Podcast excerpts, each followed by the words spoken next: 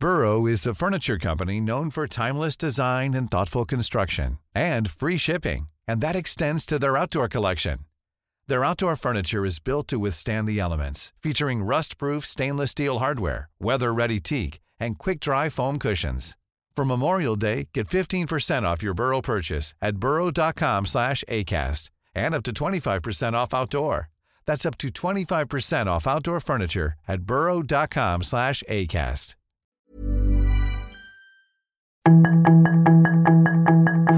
Tarde a tarde, lo que necesitas saber de forma ligera con un tono accesible. Solórzano, el referente informativo.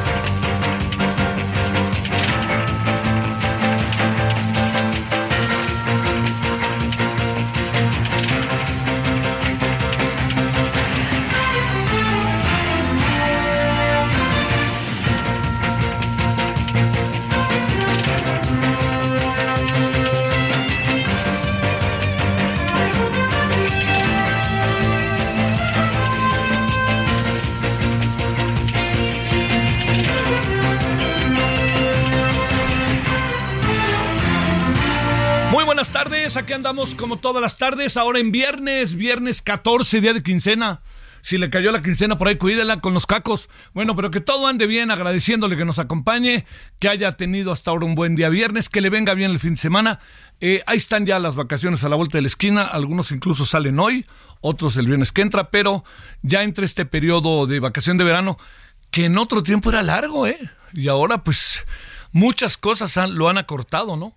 Lo han acortado, pues el COVID lo acortó, ¿no? Por, para tratar de, pues eh, diría yo, mm, pues tratar de equilibrar eh, lo más que se pudiera el proceso de enseñanza-aprendizaje por las deficiencias inevitables de la educación a distancia y también porque pues este muchas fechas pues no se podía ir, no, no había clases, en fin, todo eso, ¿no? que nos vino encima en lo que echábamos a andar. Yo sigo pensando que uno de los mejores proyectos de este sexenio es el de educación este de tiempo completo y pienso que el gran error de este sexenio se llama quitar la educación de tiempo completo, así para, para planteárselo. Pero bueno, este, si está de vacación y ya se echa a andar, ojalá, ojalá, ojalá que todo ande bien y que pueda descansar y que se vaya, como hacen luego muchas familias, ¿no? En todo el país, eh, se van, rentan, pueden irse a algún lugar, si es que les es posible se van, se quedan toda la semana y este, los papás o las mamás, según quien trabaje ahí, este, se va el fin de semana y luego se regresa y regresa el otro fin de semana, cosas de ese tipo. Bueno, oiga, gracias que nos acompaña, le saludo al servidor Javier Solórzano, le saludo en nombre de todas y todos quienes hacen posible la emisión, eh, tarde de viernes, referente 98.5 Heraldo Radio. Bueno, mire, este, algo, algo todos intuimos, todas, todos intuimos que algo anda pasando con el tema Xochitl Galvez. Algo intuimos, ¿no?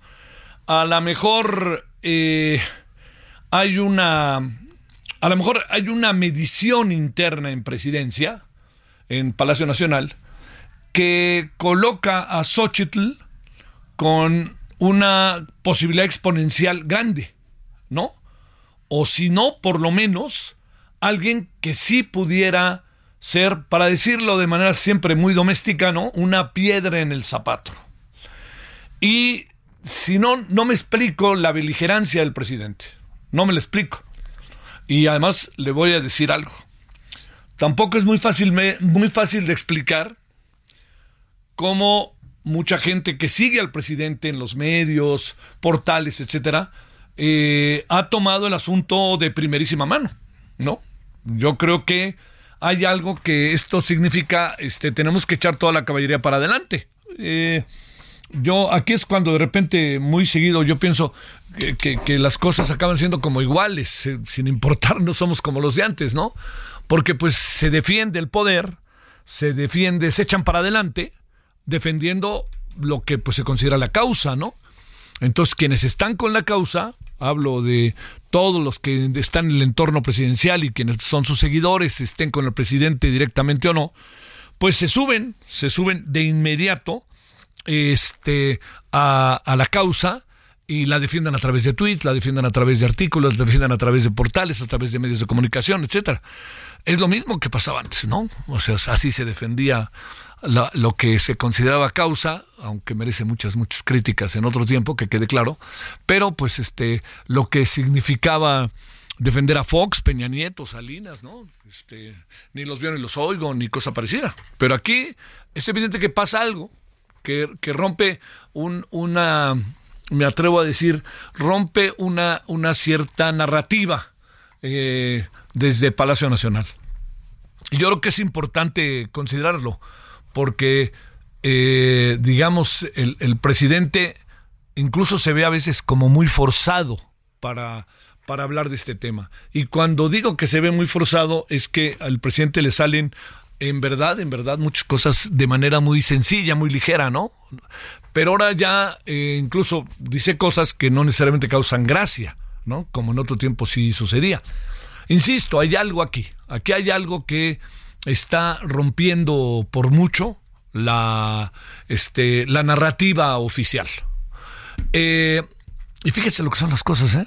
Llega en un momento esta transformación un poco de la narrativa, en en que la economía anda bien en el país, para el país que somos, y, y eso yo creo que es algo importante, ¿no? O sea, se hablaba de 2.5% crecimiento anual y ahora ya se habla hasta de 3% el dólar, que es un asunto, es un conjunto de circunstancias, no es solamente lo que se hace en Palacio Nacional, por favor, eh, eh, digamos, no, no nos engañemos y no engañemos, ¿no?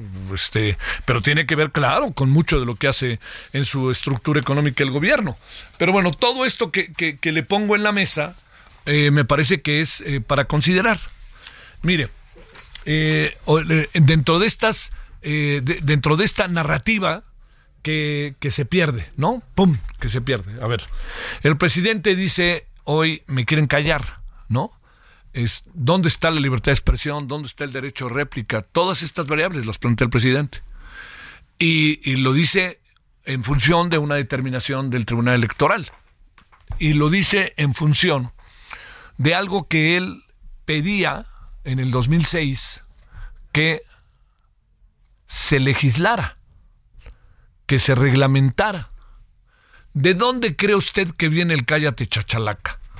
Viene de una petición ruda del presidente de eh, Andrés Manuel López Obrador al presidente Fox. O sea, cállate chachalaca, ya no te metas en esto, ¿no? Y entonces por eso se legisló y se legisló porque en buena medida PRD en ese tiempo lo exigió y lo exigió de manera, me parece que con toda razón, ¿eh? Pero entonces lo que exigió, pues no se vale que aplíquenselo a aquellos, pero no a mí, ¿no? Entonces también hay calle en un, en una, en un rompe su narrativa porque el presidente habla de derecho de réplica, pero resulta que un juez le dio a Xochitl Galvez la anuencia para que entrara a Palacio Nacional y que el presidente aceptara el derecho de réplica de Xochitl en función de lo que habían dicho de ella. Y el presidente dijo, no, no la acepto. Pero cuando se trata de él, sí, sí la acepto. Este es algo que yo entiendo que el presidente es, eh, pues perdóname que lo diga tan obviamente, el presidente es el presidente, es nuestro presidente. Pero nuestro presidente también se tiene que ceñir a las leyes y a las reglas por más que tenga 30 millones de votos, que eso fue en el 2018 y le da este proceso de legitimidad tan claro. Pero lo que sí me queda a mí muy claro es que eso del derecho de réplica es algo que, como luego dicen las abuelas, ¿no? El buen juez en su casa empieza. Pues aquí debería de ser lo mismo. Si el presidente hubiera dejado que pasara Xochitl Galvez y hablara, pues tendría todavía más legitimidad para llevar a cabo todo este tipo de eh, de declaraciones que pues son declaraciones que al final uno dice, está bien señor, usted tiene el derecho de réplica, pero ¿por qué no lo aplica también el derecho de réplica? Y le diría, todo esto que tiene que ver con el tema de, eh, de las leyes, pues no es que alguien lo quiera callar. Yo no veo, eh, digamos, al tribunal con esa, eh, con el objetivo de callar al presidente. No veo al tribunal con el objetivo de que el presidente no hable, ni que se le coarte la libertad de expresión.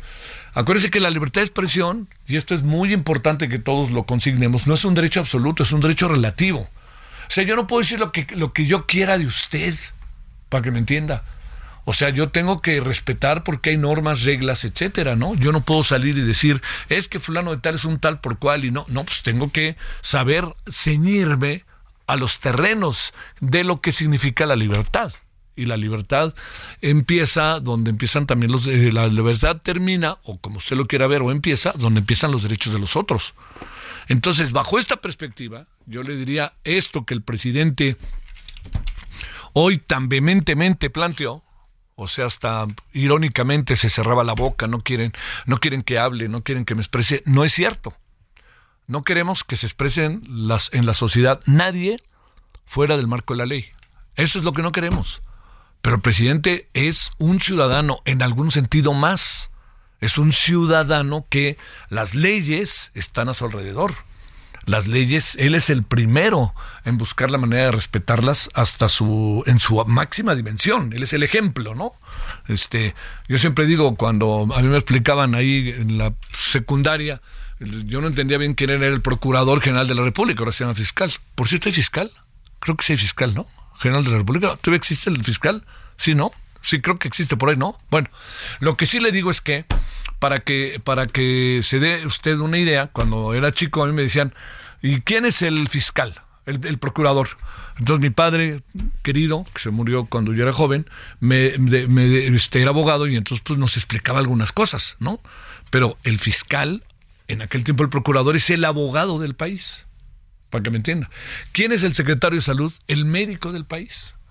¿Y quién es el presidente de la República? Quien gobierna el país. Pero ellos son los que deben de ser los primeros en plantear la fundamental perspectiva del respeto a las leyes. Entonces, insisto, ese es un tema que me parece que hay que verlo en esa dimensión, porque es una discusión que tiene mucho tinte incluso ético y filosófico. Y no lo digo para hacerme un lado, sino más bien para enfrentarlo. Y lo segundo que también hoy llamó la atención es que el tribunal desde ayer le dijo al presidente que no podía meterse no podía estar hablando de los que están ahí políticamente tratando de aspirar a la presidencia de la República. Y sin embargo el presidente se lo pasó por el arco del triunfo y esta mañana se aventó con todo y sacó ahí cifras de que tienen que ver con los negocios presuntamente de eh, Xochitl Galvez.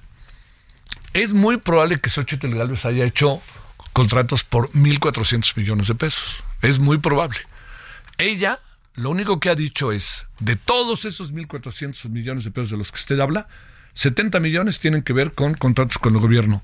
Me pregunto, ¿no tendría derecho un personaje, quitemos a Xochitl Galvez, alguien a hacer contratos por aquí y por allá? ¿Está fuera de la ley? ¿No ha pagado impuestos? ¿Hay trampa? ¿No hay licitaciones y se metió por la puerta de atrás? Todo eso es lo que hay que ver. Pero no podemos soslayar además me consta dónde vive Xochitl Galvez, no, no estoy haciendo una este, exhortación en favor de Xochitl Galvez, que quede clarísimo nunca, no lo haría, no está en mí y ni me interesa hacerlo, este, pero yo diría, entonces, si, si vamos a agarrar en curva a Xochitl, pues agarrémosle en curva, ¿no? Pero con lo que dijo hoy el presidente, dejó más dudas que certezas. Porque muchas de las cosas que plantearon hoy en esto, en la mañanera, de lo que plantea el presidente, muchas de las cosas no están suficientemente claras. Y más aún, Xochitl Galvez le dice, señor, fíjese, el que se ríe se lleva y el que no quiera ver fantasmas que no salga en la noche y un globo no hace fiesta. Dicho de otra manera, lo que le dijo el, el Xochitl Galvez al presidente es, si aquí hay una irregularidad, si aquí hay una irregularidad, yo renuncio a mi candidatura. Pero si no hay irregularidad, usted renuncia a la presidencia. Claro que es un llevar las cosas demasiado al extremo, pero eso le dice el clima y el ambiente en que nos estamos metiendo. Oiga, esto que le estoy contando difícilmente tiene camino de regreso. ¿eh? Difícilmente. Aquí ya vamos así, ¿eh? Así, ¡pum! Y a ver en qué acaba, ¿no? Entonces, que el presidente incluso haga gracejadas y diga que lo quieren silenciar, o que el presidente diga, vean, ahí están, investiguen Claudio Javier González, todo eso que dice el presidente, lo único que muestra es que hay algo que se, que se está desajustando en términos de su narrativa y en función de las cosas que están pasando. No se puede interpretar, difícilmente se puede interpretar de otra manera. No estoy diciendo que el presidente pierde el poder, no estoy diciendo nada de eso, por favor. Lo único que quiero decir es que el discurso del presidente no está siendo tan fuerte como lo era simplemente hace dos meses. ¿Por qué? Porque lo que dice es, lo voy a decir, según la percepción de su servidor, es, tiene elementos relativamente sencillos de ser cuestionado. Ese es el asunto. Y en otras cosas, aquí no puede salir nadie con que tenga otros datos, ¿no? Por ahí, por ahí no va. Por ahí no va, no. Este asunto y otros datos son muy claros. Entonces, yo creo que nos vamos a meter con el tema de Xochitl Galvez en un toma y daca bastante lamentable. El presidente dejó esto y yo supongo que lo dejó con toda intención y el lunes ya no hablará del tema, ¿no? Y entonces cada vez que le pregunten va a decir, no, no, no puedo hablar. Pues investiguen ustedes, ¿no? Pero ahora sí que, como en los albures, ¿no? Ya estabas. Y eso es lo que hoy está sobre la mesa que creo que no nos ayuda ni tantito. Y creo que, como la película Tiburón 2, que siempre me llama mucho la atención, en la película eh, Tiburón, en la película Tiburón ya ve cómo acaba todo, ¿no? Así terrible. Y entonces el, el tráiler de la película Tiburón 2 era fenomenal. Uno iba al cine, se sentaba y de repente veía la pantalla en negro. Y nomás oía la música. ¿Se acuerda, no? Y salía un eslogan. Era todo lo que era el tráiler. Y el eslogan decía, cuando usted pensó que el peligro había pasado, Joe's too. Dicho de otra manera, si nosotros pensamos que lo que está pasando está caminando ya como un desenlace de las cosas, que estamos entrando en otra etapa, etcétera, no. Vamos a entrar en una etapa mucho más ruda, mucho más confrontativa, y va a ser un toma y daca, porque los que están en favor de Xochitl Galvez, que va creciendo, vean lo que pasó en Monterrey, vean lo que pasó en Saltillo estos días, lo que está creciendo de Xochitl Galvez y que la empiezan a defender, ojo, acá del otro lado está creciendo, como nunca antes, la defensa de el presidente y de su proyecto, porque se considera que existe posibilidad de que lo que se está haciendo pueda ser severamente cuestionado en las urnas. Ahí lo dejo. Ahí está una reflexión para que todos pensemos si le parece, ¿no? 17, 19 en hora del centro.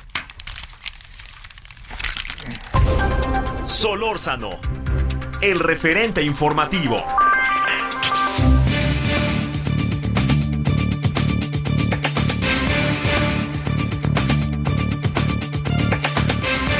Bueno, les saludo de nuevo y con enorme, enorme gusto y cariño saludamos a José Antonio Valdés Peña, crítico de cine, docente e investigador fílmico.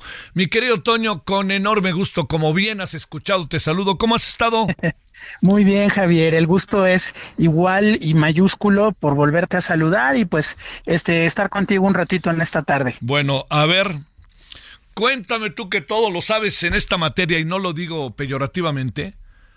¿Cómo está esto de la huelga de los actores? Y además, oye, ver a, la nani, a la niñera, con un discurso buenísimo, sorprendente. A ver, ¿qué es lo que está pasando? No, mira, pues salió un, meme precisamente hoy en la tarde donde están las caras de Marx, Engels y está la niñera. Está muy bueno, porque mira, lo que está pasando, Javier, tiene que ver con una de las revoluciones más importantes de este mundo, que es la inteligencia artificial. Mira, te voy a contar porque la huelga de los escritores y la de los actores en Hollywood va completamente ligada. Los, guionistas se empiezan a preocupar porque algunos productores confían en el chat GPT, en la inteligencia artificial, ahora para escribir guiones. Y eso obviamente va a dejar a las mentes creativas de los guionistas sin trabajo. Entonces se organizan y el, sindicato de escritores de Norteamérica se lanza a la huelga. Lo que está pasando con los actores es algo más o menos similar. Se cuenta que algunos productores empezaron a llamar a actores diferentes a diferentes producciones.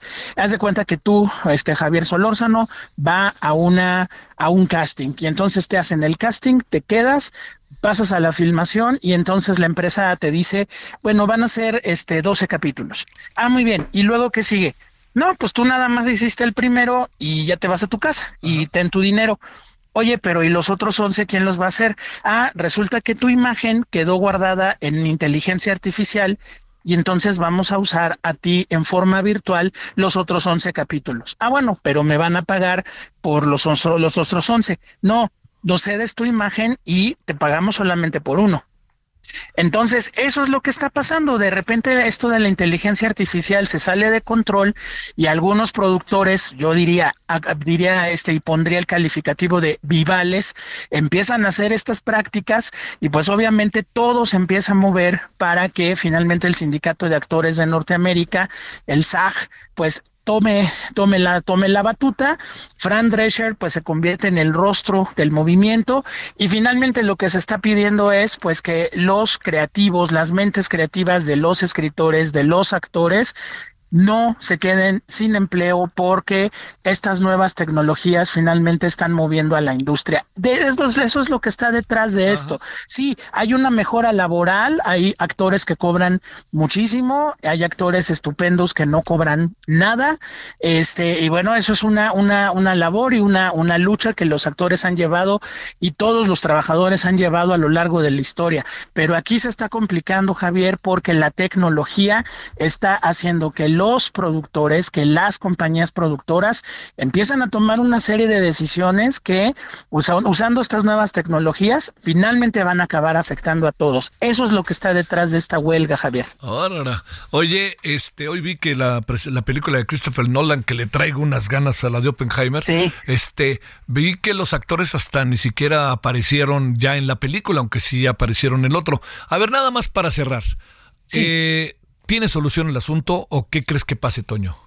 Pues tiene solución el asunto en el sentido de que estas compañías productoras y estos productores vivales, pues, este, regresan a las prácticas acostumbradas y desde luego se haga una retabulación de salarios que finalmente, pues, eso ya es un aspecto más, este, sindical laboral para que haya mayores, mayores oportunidades de empleo y sueldos más equitativos.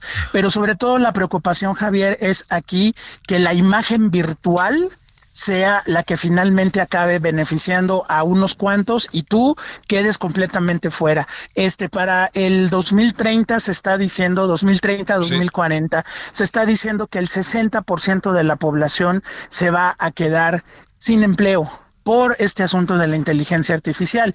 Además, con algo, ahora eh, en la revolución industrial, quienes se quedaban sin empleo, pues eran los obreros cuando entraban las máquinas.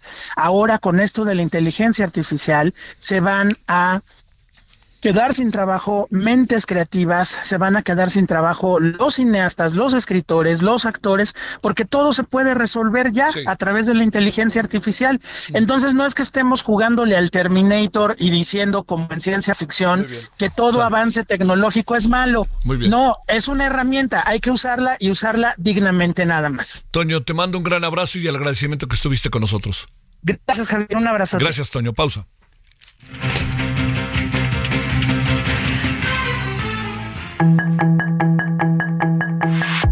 Referente informativo regresa luego de una pausa.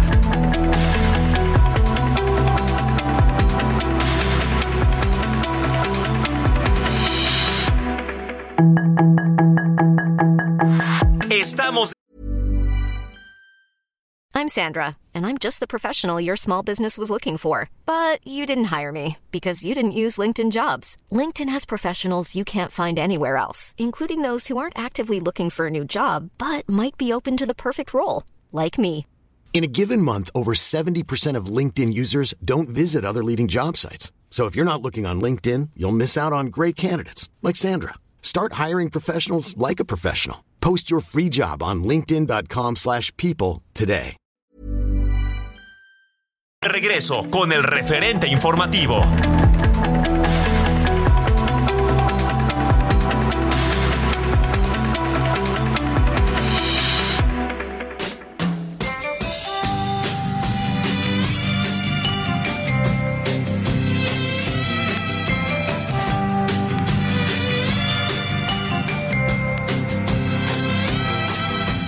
Just look through your window.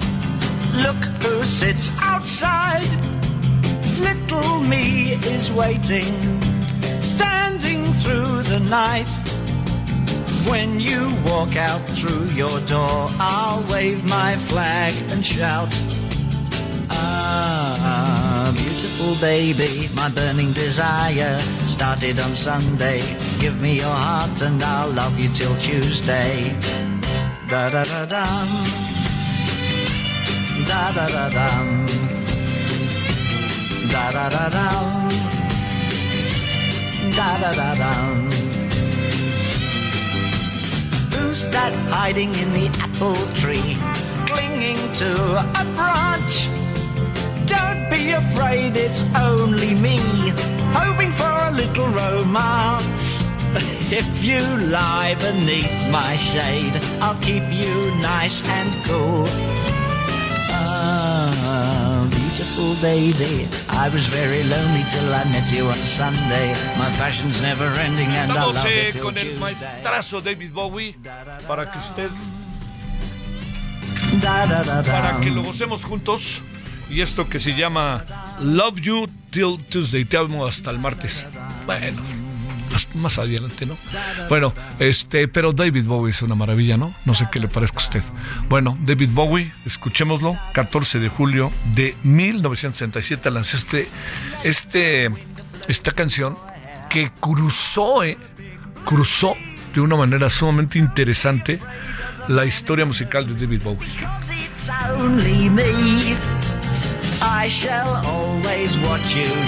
Until my love runs dry. Ah, beautiful baby, my heart's aflame.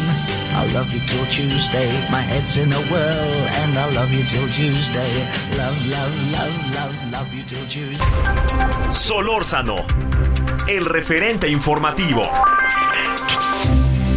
¿Tú qué vas a hacer con tus utilidades este año? Aprovechalas para empezar a invertir con Citibanamex. Por tiempo limitado, obtén hasta 13% de rendimiento en pagaré o invierte en el fondo BLK 1 más de BlackRock sin plazos forzosos. Inicia hoy mismo. Hazlo desde Citibanamex móvil. Consulta términos y condiciones en citibanamex.com diagonal inversiones. citibanamex.com diagonal inversiones. Hoy es viernes 14 de julio. Esto es el referente informativo con Javier Solórzano. Sus comentarios y opiniones son muy importantes. Escribe a Javier Solórzano en el WhatsApp 5574 50 13 26.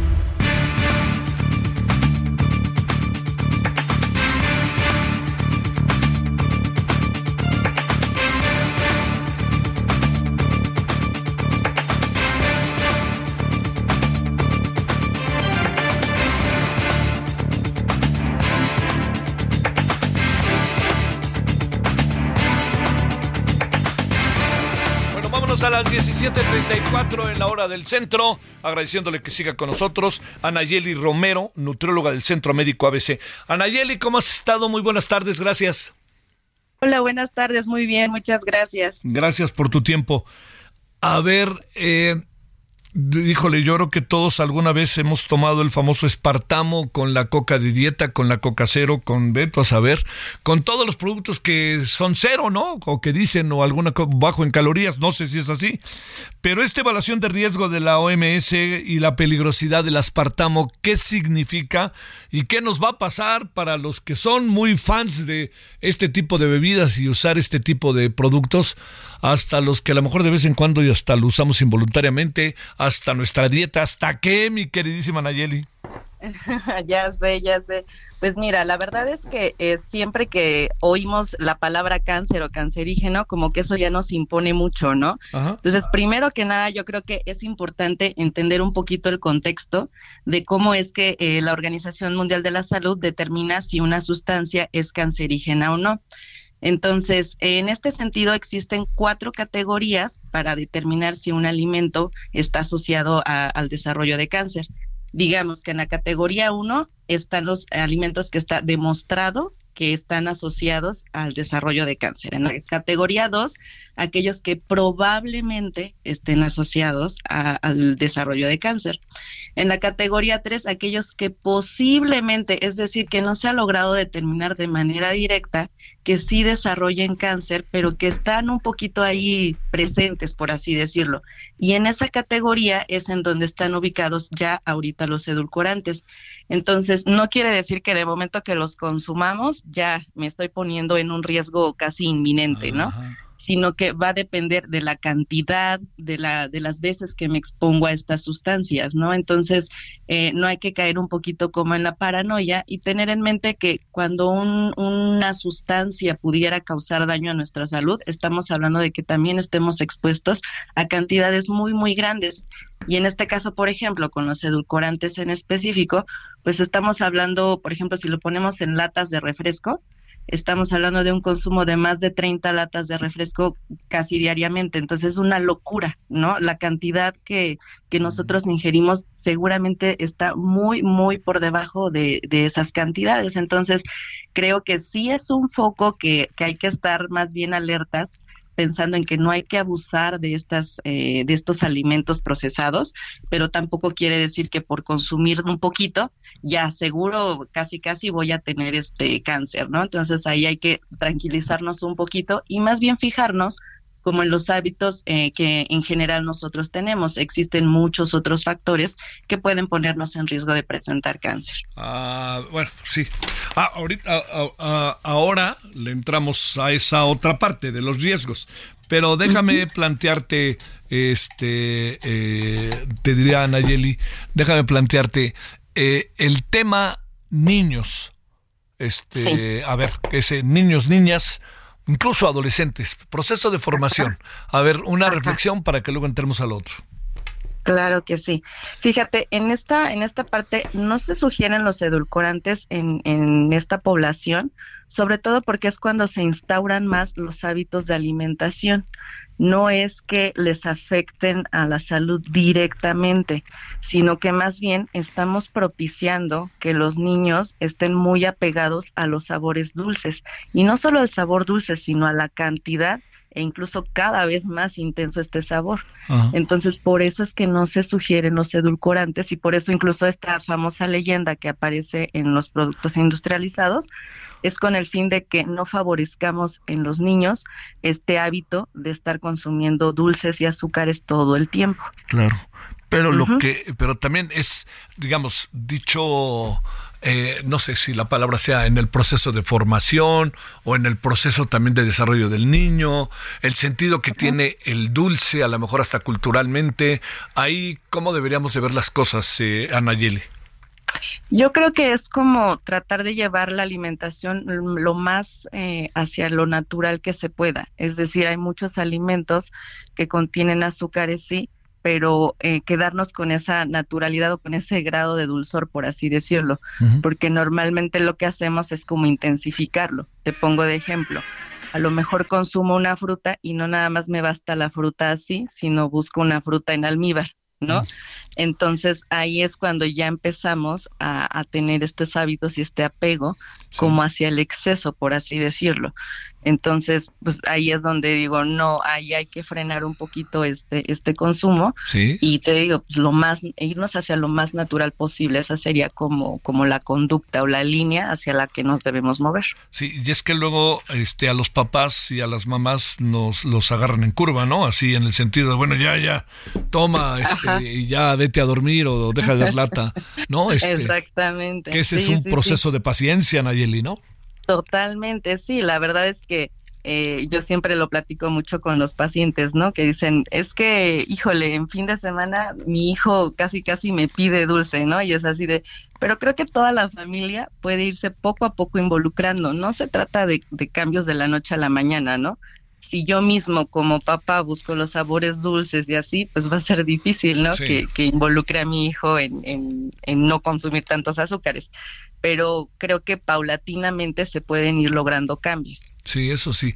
Es un asunto también, a ver, la otra variable, dos variables más, pero a ver, ahí te va la primera. La primera variable que tiene que ver con el tema de este, la dieta en general de, de los mexicanos, mexicanas, eh, colocando en el centro, pues también este proceso que no se puede soslayar de la condición económica de las familias mexicanas. Ajá. Así es, mira, eh, yo creo que aquí incluso el, el, tener una alimentación saludable siempre la relacionamos como a cosas más caras, ¿no? Ajá pero, pero tampoco necesariamente quiere decir que yo debo de comer salmón, ¿no? O que yo debo de comer, este, no sé, voy a decirte coles, coles de Bruselas y espárragos en, en, cada comida, no.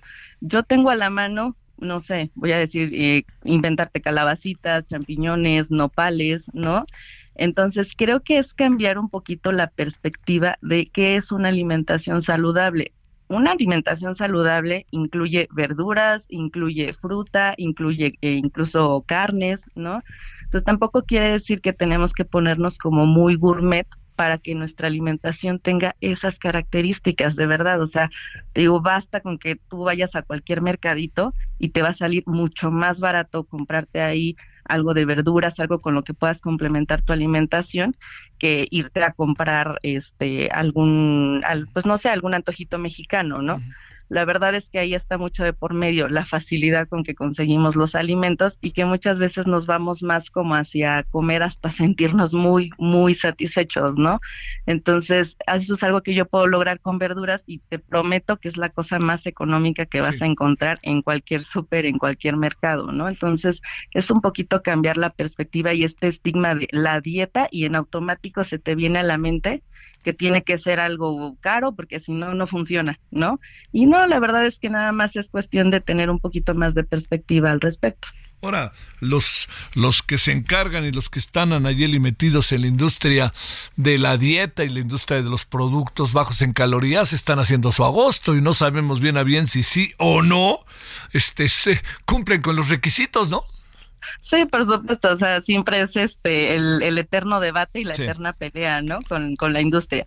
Pero, por ejemplo, en este sentido, eh, yo creo que siempre hay que, que, ver el lado bueno y, tener nuestras precauciones. ¿En qué sentido? La industria del alimento nos está ofreciendo cierta practicidad en muchas cosas, ¿no? O sea, de pronto nuestro ritmo de vida no da como para que a lo mejor yo pueda tener el alimento rápido y al alcance y lo pueda transportar siquiera en, en, en la lonchera, ¿no? Sí.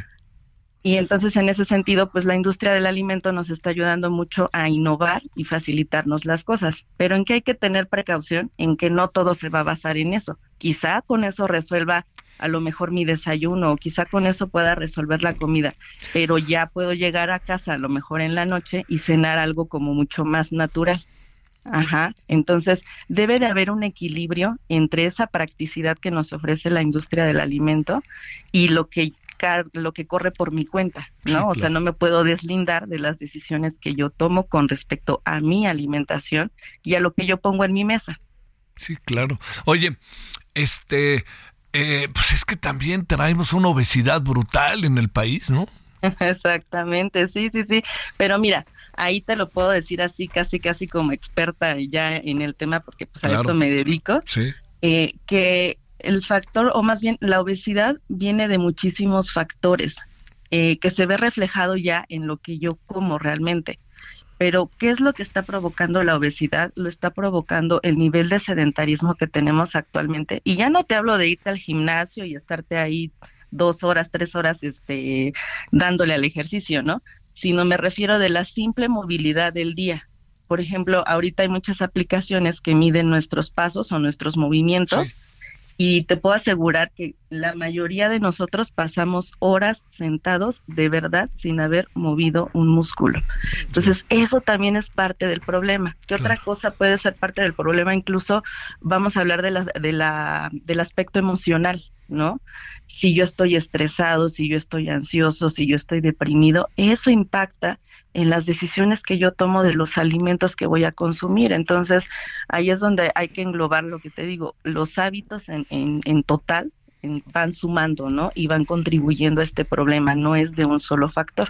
Por supuesto, se termina reflejado en, en lo que como, pero hay que tener en cuenta, a ver, analizar un poquito por qué me estoy alimentando así o por qué estoy comiendo así, pues no sé, pues porque no me muevo, por qué no me estoy moviendo, porque la verdad me siento muy triste, ¿no? Real, o sea, entonces todo eso hay que hay que ir dándonos cuenta. Y luego también pasarse tanto tiempo ante la computadora y ante, digo, no estoy pasándole lista a nadie, las series, que te quedas ahí toda la tarde, ¿no? No, y con esto de la pandemia, fíjate, fue bien curioso, porque con esto de la pandemia cuál era cuál era la, el, el con lo que venían con nosotros a la consulta híjole la verdad es que no paso tiempo en casa y por eso como súper mal y demás. Y después fue al revés no fue eh, híjole ahora estoy mucho tiempo en casa y resulta que también como mal no entonces ahí es donde dices bueno a ver tú como persona como como individuo eh, analízate un poquito y, y, por qué es que estás teniendo estos hábitos de alimentación. Por eso es que no quisiéramos nosotros tener la receta para resolverlo, ¿no? Y que esa nos funcione para todos, pero no, cada individuo tenemos como nuestra historia, digamos, y por eso es que, que, estamos en las condiciones o en el estado de salud que estamos. Oye, a ver, para, para, para cerrar, este, sí. Hay, hay una cantidad de variables, Anayeli, que, que uno las vive cotidianamente y que forma parte también de un gusto alimentario, ¿no? Eh, o, en eso nos hemos educado, si lo quieres ver. Los tacos de la esquina, tengo una amiga que trabaja también como tú en nutrición y dice, a mí no me preocupa la tortilla, me preocupa lo que le ponen a la tortilla, ¿no? Este, pero a ver, te diría, esta, esta dieta que tenemos en todo el país, en donde te das cuenta que somos de antojitos, este, llegamos a comer y la botana y luego comemos y comemos y yo todo eso en términos de, digo, no, no, no, es que te pida mi consejo para ver qué hago, te lo juro, mejor te voy a ver y me, me pagas, las, te pago la cita. Por supuesto. Pero ¿cómo ves esta parte? A ver. Mira, creo que, que realmente nosotros como mexicanos, incluso, te lo juro, estamos benditos. O sea, nuestra, nuestra cocina es una de las cocinas con más sabor, con más ingredientes, con más variedad y justo como, como dice tu, tu amiga, de verdad que yo le doy la, razón totalmente, no me preocupa la tortilla, sino lo que le ponemos y la cantidad que comemos. O sea, tú ponte a pensar, eh, cuando pedimos un platillo, el que quieras, ¿no? Vamos a decir unas enchiladas. Entonces, en el momento que te viene, que, que tú ves el plato, desde ahora sí que desde la vista nace el amor, ¿no? y desde ahí ya deberíamos de estar saboreando y paladeando los alimentos. Entonces, eso es algo que ya no hacemos, de verdad. Desde el primer bocado de esa enchilada, te prometo que es igual de rica que si te hubieras comido 20. El problema es que ya no saboreo ni siquiera ese primer bocado que estoy probando. Entonces, la bronca, digamos, no es comer la enchilada, sino cuántas me terminé comiendo. Y me comí tantas porque ni siquiera las saboreo. Entonces yo les digo a los pacientes cuando de verdad me dicen, es que no sabes cómo me encanta la comida. Yo te creo, de verdad. Y no hay comida más rica que la mexicana. Pero me gustaría que, que precisamente en ese mismo contexto realmente la sabores, ¿no? O sea, realmente detente a ver qué, qué, qué bocado te llevaste a la boca y no te lo pases hasta que realmente lo hayas saboreado, porque luego les digo a mis pacientes, de tres mordidas se nos fue un taco, ¿no? Y en cuánto tiempo, 10 segundos, o sea, realmente ya no le estamos dando ese valor y ese sabor a la comida, sino parece competencia, ¿no? Así como voy a lo más que pueda comer, por, como si se fuera a terminar, y no es eso, hay que saborear la comida y eso es algo que ya dejamos de lado, ¿por qué? Pues porque ya estoy pensando en los problemas, porque ya tengo prisa para irme al trabajo, porque apenas si me dieron cinco minutos para poder comer, ya sabes, entonces es el mismo ritmo de vida que ya no nos permite realmente saborear esos alimentos. Sí, claro. Anayeli, a ver, regresemos al origen muy brevemente. ¿Qué hacemos con el aspartamo? Mira, yo te diría, hay que no relajarnos, pero tampoco caer en la paranoia. Muchos alimentos lo contienen. Puede ser incluso una herramienta para personas a quienes les afecta el consumo de azúcar, o sea, concretamente personas con diabetes, por ejemplo.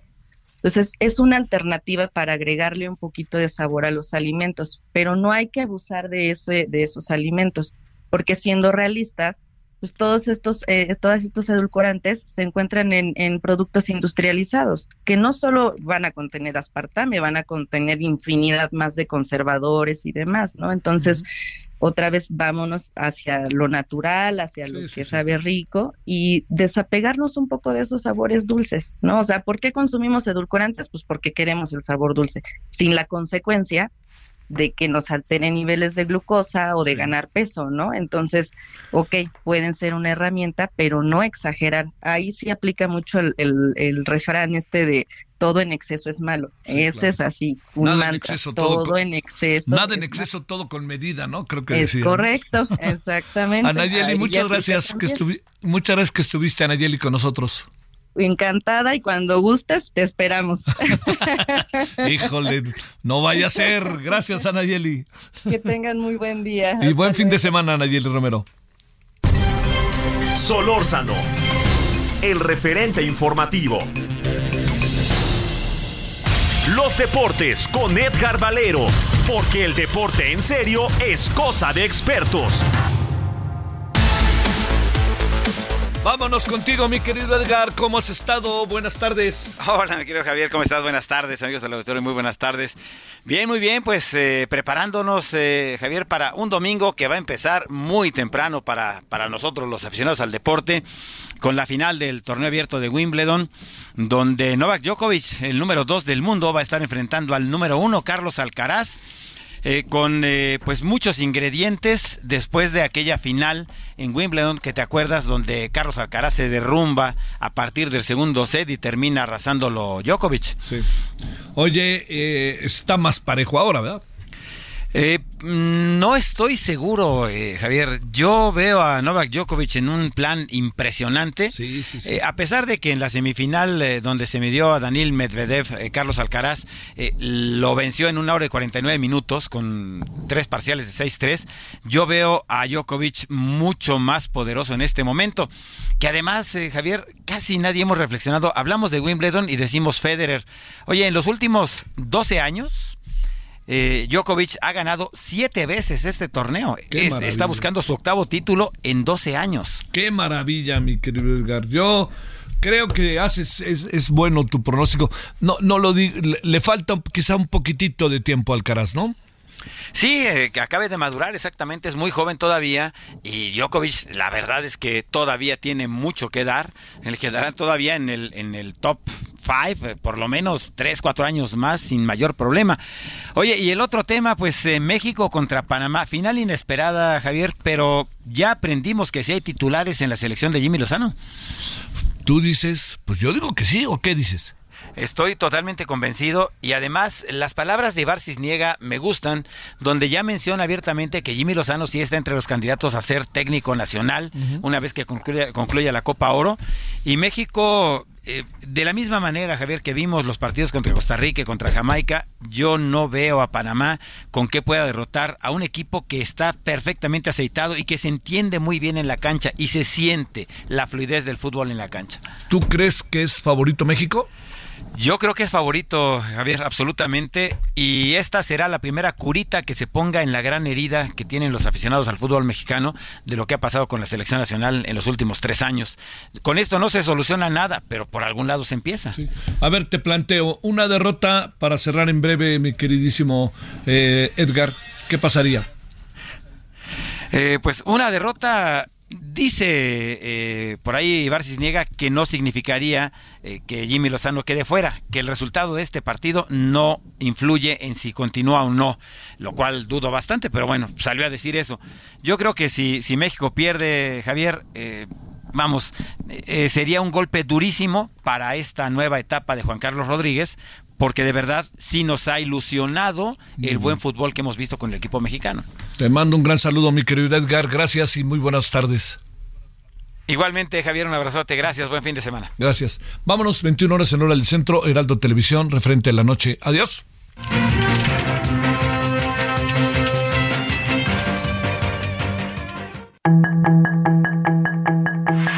Hasta aquí Solórzano, el referente informativo.